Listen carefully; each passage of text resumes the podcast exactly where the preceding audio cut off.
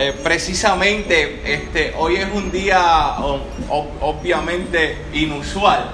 Han cambiado muchas cosas. Por ejemplo, estamos ahora mismo cerca de la playa, eh, en, un, en, una casa, ¿no? en un apartamento.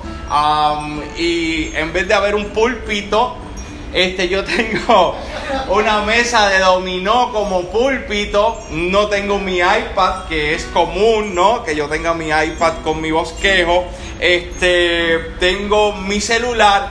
Y Eric, en vez de tocar piano, hoy tocó el cajón junto con Rafa. Así que estamos ciertamente en un lugar inusual, pero el Dios mismo, el que está con nosotros allá en Palomas, está con nosotros en este lugar. ¿Quién dice amén por eso? No quiero pasar por alto, ¿verdad? Que faltan algunos hermanos y para efectos del podcast, yo quiero decirles a ellos cuántos les extrañamos, cuántos les amamos y yo quiero que este grito de júbilo y aplauso sea para ellos. Ciertamente han estado en nuestras memorias hemos y en nuestras oraciones, obviamente, hemos orado por ellos y obviamente ayer le tiramos también un, un mensaje de texto diciéndole cuánto le extrañamos y cuánto les amamos. Así que ese grito de júbilo y ese aplauso es para ustedes. Esperamos verles el domingo próximo en nuestro culto regular allá en el templo. Acompáñenme por favor a Romanos 11:36. Romanos 11:36 y esta vez voy en la nueva traducción viviente. Nueva traducción viviente. Romanos 11:36. Voy a ser corto porque yo no sé si usted se dio cuenta, pero desde que llegamos yo estoy predicando. Yo hablé con él y yo hablé con Adi. Yo he hablado con muchos de ustedes aquí, así que prácticamente usted no se ha dado cuenta, pero yo he sembrado ahí un poco de la semilla. Romanos 11:36. Este mensaje le va a gustar a Seki, así que le envío un saludo a Seki allá. 11:36 dice, pues todas las cosas provienen de Él y existen por su poder y son para su gloria. A Él sea toda la gloria para siempre. Amén. Voy a repetirlo, pues todas las cosas provienen de Él y existen por su poder y son para su gloria. Son para su gloria. Padre, yo te doy gracias, te doy gracias por tu amor, gracias por tu bondad, gracias por tu misericordia y por tu poder. Gracias porque estás en este lugar, Señor amado, y desde el principio hemos sabido glorificar tu nombre, Señor, con lo que hacemos en este lugar. Hemos de rendirte ahora un culto, un servicio. Recíbelo para tu gloria, para tu honra, para tu exaltación. Háblanos por medio de la palabra, Señor, porque tu palabra es viva, porque tu palabra es eficaz y más cortante que toda espada de dos filos. Utilízame, Señor, y háblanos en el nombre poderoso de Jesús. Amén y amén. Todos los que estamos aquí conocemos a este gran amigo que extrañamos llamado Ezequiel. Y Ezequiel tiene... Em, una expresión muy particular. Yo no sé si usted se acuerda, pero si usted se acuerde, grítalo bien alto para que él escuche. Solideo gloria. Esa expresión es característica de nuestro hermano Ezequiel. Y hoy yo voy a utilizar esa expresión para explicarte algo muy, muy singular en la vida del cristiano. Solideo gloria, primero que todo, vamos a la historia rápido. Solideo gloria es parte de cinco solas que anclan a la cristiandad, mayormente a la protestante. Cuando Martín Lutero protesta en contra de la Iglesia Católica debido a, debido a sus falsas enseñanzas y prácticas, establecen un anclaje y le llamamos las cinco solas, ¿ok? La sola escritura, la sola gracia, sola fe, am solos Christus y soli Deo gloria cada una con un propósito en específico. En términos generales, ellos pensaron, nosotros no podemos desviarnos como se, se, desvió la Iglesia Católica por este tiempo, así que tenemos que hacer un anclaje. Y establecieron estas cinco enseñanzas. Escucha bien que esto es muy importante. La número cinco, Solideo Gloria, es prácticamente el resumen o el para qué de las demás cuatro solas. ¿Para qué? ¿Para qué solo Cristo? ¿Para qué sola gracia? ¿Para qué sola fe? ¿Para qué sola escritura? De hecho, te digo más, la, el Solideo Gloria prácticamente lo que hace es decirnos para qué todo. ¿Para qué todo? ¿Para qué el mar? ¿Para qué las estrellas? ¿Para qué la costa? ¿Para qué usted? ¿Para qué yo? ¿Para qué? Para darle la gloria y la honra al Señor. Y yo quiero que tú vayas a ese texto, Romanos 11:36, porque lo primero que nos dice Pablo es que todo fue hecho por Él. Él es el creador, Él es el diseñador, Él es el arquitecto de todo lo que existe. Usted se levanta y mire, para efectos del post podcast, nosotros estamos frente a un balcón mirando las olas del mar ir y venir. Y eso a nosotros nos ha causado una impresión. Ciertamente, el arquitecto de todo lo que estamos viendo se llama Dios. Y eso es digno de darle toda gloria, toda honra y todo el honor. Hay que le dar un aplauso al Señor por eso. No tan solo todo es de Él, sino que todo es por Él. ¿Qué quiere decir esto? Que Dios lo creó con un propósito, lo hizo bajo un orden. Él dirige y sustenta todo lo que existe y todo es para Él. Ahí está el sol y de gloria. Ahí está el sol y de gloria. Todo lo que ha hecho, todo lo que está haciendo es para su gloria. Proverbio 16:4 dice, todas las cosas ha hecho Jehová para sí mismo y aún obviamente al impío para el día malo. El Salmo 89:11 dice, tuyos Dios son los cielos tuya también la tierra, el mundo y todo lo que en él hay. Tú lo fundaste. Todo lo que vemos ha sido diseñado para la gloria de Dios. ¿Y por qué te traigo esto, amado hermano? Porque yo quiero sembrar una cultura en la iglesia. Y a nosotros se nos enseñaron que la única forma y manera de glorificar a Dios es estando todos los días congregándonos en un templo. Y ya yo sé que me voy a buscar problemas con este podcast, pero la realidad no es así. El congregarse en un lugar es una de tantas maneras y formas para glorificar a Dios. No es que yo voy a desperdiciar la oportunidad de ir al templo un domingo, es que yo tengo una, una, unas múltiples formas de hacerlo, de agradar a Dios. Y cuando yo te digo a ti, ¿qué es glorificar a Dios? Es vivir conforme a sus estatutos y, al, y al diseño original por el cual nos creó. Nos creó para la alabanza. Pero la alabanza no es solamente decir gloria a Dios, aleluya. La alabanza es vivir. Es vivir conforme a como Él quiere que vivamos.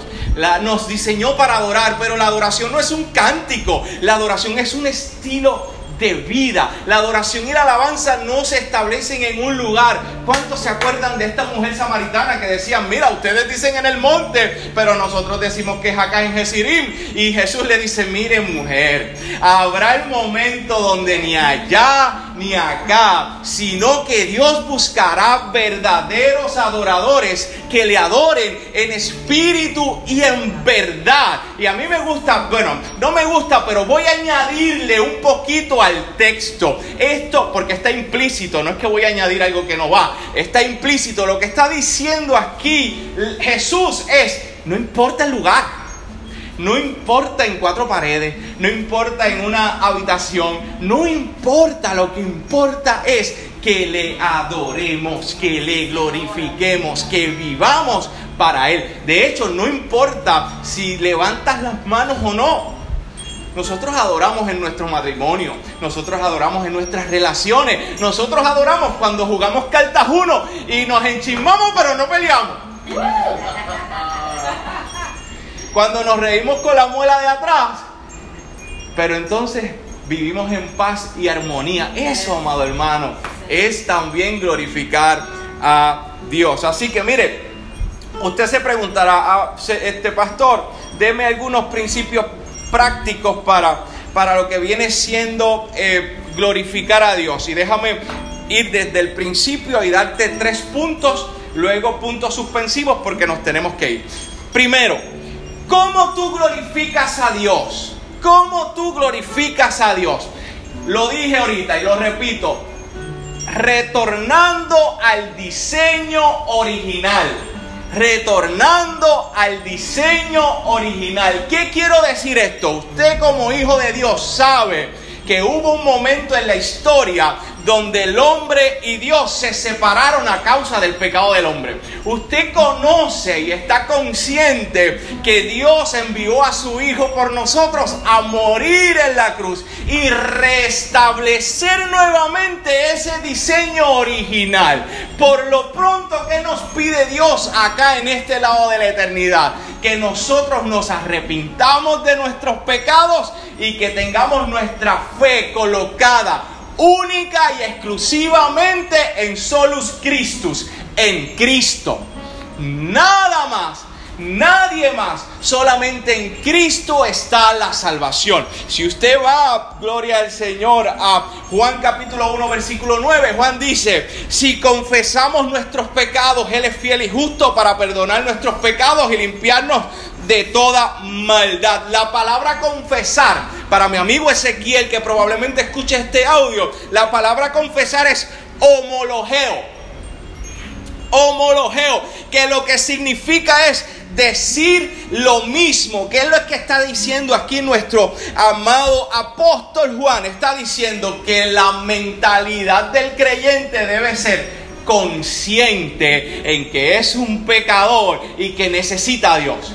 No es que usted va a estar siempre apesumbrado diciendo, ay Señor, perdóname, ay Señor, perdóname. Eso es necesario en ciertas circunstancias, pero una, y lo voy a decir John, una conciencia consciente de que yo soy un pecador, pero Cristo es un gran salvador. Todos los días, todos los días, yo me levanto y me siento un pecador, pero Cristo es un gran salvador. Yo no puedo hacer nada, pero Él lo puede hacer todo. Él es suficiente, con Él me basta. No es algo de una oración inicial cuando nos convertimos, es algo diario, una conciencia consciente de que yo reconozco que tengo un gran Salvador. Eso, amado hermano, eso es glorificar a Dios. De hecho, para mí esa es la punta de lanza para glorificar a Dios. ¿Cómo yo puedo glorificar a Dios además? Hay que dar frutos. Frutos. Hay que dar frutos. Juan capítulo 15, versículo 8. Jesús le dice a, sus discípulos, en esto es glorificado mi Padre, en que llevéis muchos frutos. Y usted dirá, pero pastor, es que yo no soy un árbol. Lo que pasa es que Jesús está utilizando una metáfora prácticamente, algo simbólico. Y lo que está haciendo es que nos está diciendo en palabras castellanas simples y sencillas, tú tienes que ser transformado. Tú tienes que ser cambiado, tú tienes que tener una disposición de cambio. O sea, si yo tengo un mal genio, un mal carácter, yo tengo que llevarlo a los pies de la cruz, al principio de glorificar a Dios, al diseño original, para que el Espíritu Santo empiece a hacer algo en mi vida. Si, si yo, yo, necesito, yo necesito cambiar este, este, este bagaje pecaminoso para vivir conforme a como Él quiere que vivamos. Y no es algo de, de, de quítate y pon como la canción Kitty Pong. No es, no es algo de un quítate y pon, es, es algo consciente, es algo interno donde tú le pides a Dios, Dios, yo quiero que tú me cambies, yo quiero que tú me transformes, yo quiero que tú me vayas dirigiendo en qué, en qué escenario yo debo comenzar para ser cambiado y transformado. Porque si yo fuera como estos pastores de antes que predicaban para decir no hagas esto, no hagas aquello, no hagas lo otro, vas a ver el Evangelio como algo pesado. Y Jesús o el, autor de los Hebreos dice, mira, despójate de todo peso de pecado. Tú tienes que pedirle a Dios que te transforme. Que haya en ti una disposición que naturalmente vas a creer que eres tú, pero realmente es el Espíritu Santo de Dios obrando en tu vida. Yo le decía a Jonathan ahorita, tú tienes que procurar conocer a Dios. Conoce a Dios. Conoce a Dios. En una relación de pareja, tú conoces a la otra parte y tú sabes que le gusta, que no le gusta, que le atrae, que no le atrae. Lo mismo sucede en tu relación con Dios. Tú quieres dar fruto, conoce a Dios. Conócelo. Conócelo. Él está tan cercano como a la distancia de una oración. Así que no tan solo damos frutos volviendo al diseño original, sino caminando en el diseño original. O sea, ahora yo le pido a Dios que me cambie, yo le pido a Dios que me transforme y mientras camino, hago lo que estamos haciendo hoy. Alabamos a Dios. El Salmo 50, 23 dice, el que sacrifica alabanza, me honrará, me glorificará dará gloria a mi nombre. Por eso, nosotros adoramos a Dios en, cualquier cosa que hagamos. Eso ya, eso está claro en la iglesia de Gracia y Restauración Crece. Eso está bien claro. De hecho, para efectos del podcast, no es la primera vez que la iglesia hace una dinámica así. O sea, no necesitamos las cuatro paredes del templo para hacer una reunión o un servicio o un culto al Señor. Y eso, amado hermano, le agrada a Dios. Porque vivimos en una cultura religiosa donde si no es en la iglesia, ah, Dios no se mueve porque es que tiene que estar allá. No, no, no, no, amado, amado, entiende esto, Dios está aquí. Pablo le dice, ¿acaso ustedes ignoran que ustedes, ustedes son el templo del Espíritu Santo? Ustedes son el templo del Espíritu Santo. No son allá las cuatro paredes. Eso fue en el Antiguo Testamento. Ahora, ahora, ahora, ahora. Dios se pasea en nosotros. Por eso todo lo que hagamos es para Él. Mire, mire cómo lo lleva Pablo. Ya voy a ir cerrando. Voy a quedarme hasta ahí. Luego seguimos. Aunque el domingo predica Ezequiel, después predica Jonathan y después predica Adi. Así que nos vemos en noviembre. Mira cómo lo coloca Pablo. Primera de Corintios. Dice, todo lo que hagas, sea comer o beber, hazlo para la gloria de Dios. O sea, Pablo llega a lo más simple del ser humano. Todos los que estamos aquí para el efecto del podcast ya desayunamos. Y desayunamos bueno. Es lo más básico de la vida. Comer y beber. Y aún eso que es lo más básico, debemos glorificar a Dios cuando usted vio a su pastor, para efectos del podcast y para echarme el guille, hacer el desayuno, alaba y goza. Eso es una de tantas esferas de glorificar a Dios. El servicio. ¿Ah? El hacerle el desayuno a otro. ¿Ok? Eric lo hizo también. Y cada uno de ustedes en la área, la faceta de hoy, botando la basura, haciendo esto. Nosotros hemos sabido vivir en coinonía y en armonía. Y amado hermano, discúlpame. A Dios no le agradará eso. Claro que le agrada.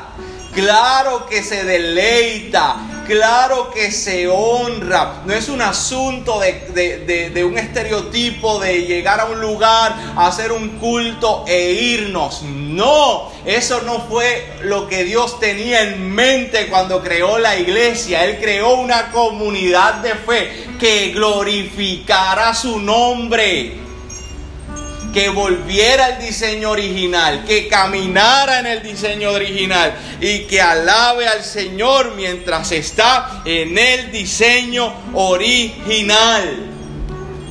Hoy yo te invito a que esto, yo voy a utilizar un término urbano. Usted sabe que a mí me gusta mucho, ¿verdad? La música urbana, ese es un pecado que Dios no me ha quitado. Obviamente cristiana, yay. Pero yo quiero que yo quiero que no la dejemos caer. O sea que esto que Dios está haciendo en nosotros, con los que estamos aquí, con los que están allá, porque sabemos que hay situaciones y sabemos, ¿verdad?, que hay eventualidades um, y hay complicaciones, pero también nuestros hermanos allá que están en su casita, no la dejemos caer, hagamos lo que Dios nos mandó a hacer, glorificar a Dios dentro del diseño original. Quizás usted no estuvo hoy, pero mire, el domingo pasado yo me quedé tan asombrado con usted yo me quedé tan fascinado con esa dedicación hacia mí, hacia Odali. Fue algo muy, muy deleitante. Glorificaron a Dios en la unidad. Los cánticos estuvieron brutales, chévere. La predicadora, imagínate, eso es fuego. Pero la unidad, la coinonía, eso glorifica a Dios también el, moverse de aquí para allá, eso glorifica a Dios también. No encajonemos a Dios en cuatro paredes. Todo lo que hagamos, todo lo que hagamos, todo, que todo glorifica a Dios. ¿Quién dice amén? amén? Padre, te doy gracias. Gracias por tu amor, gracias por tu misericordia.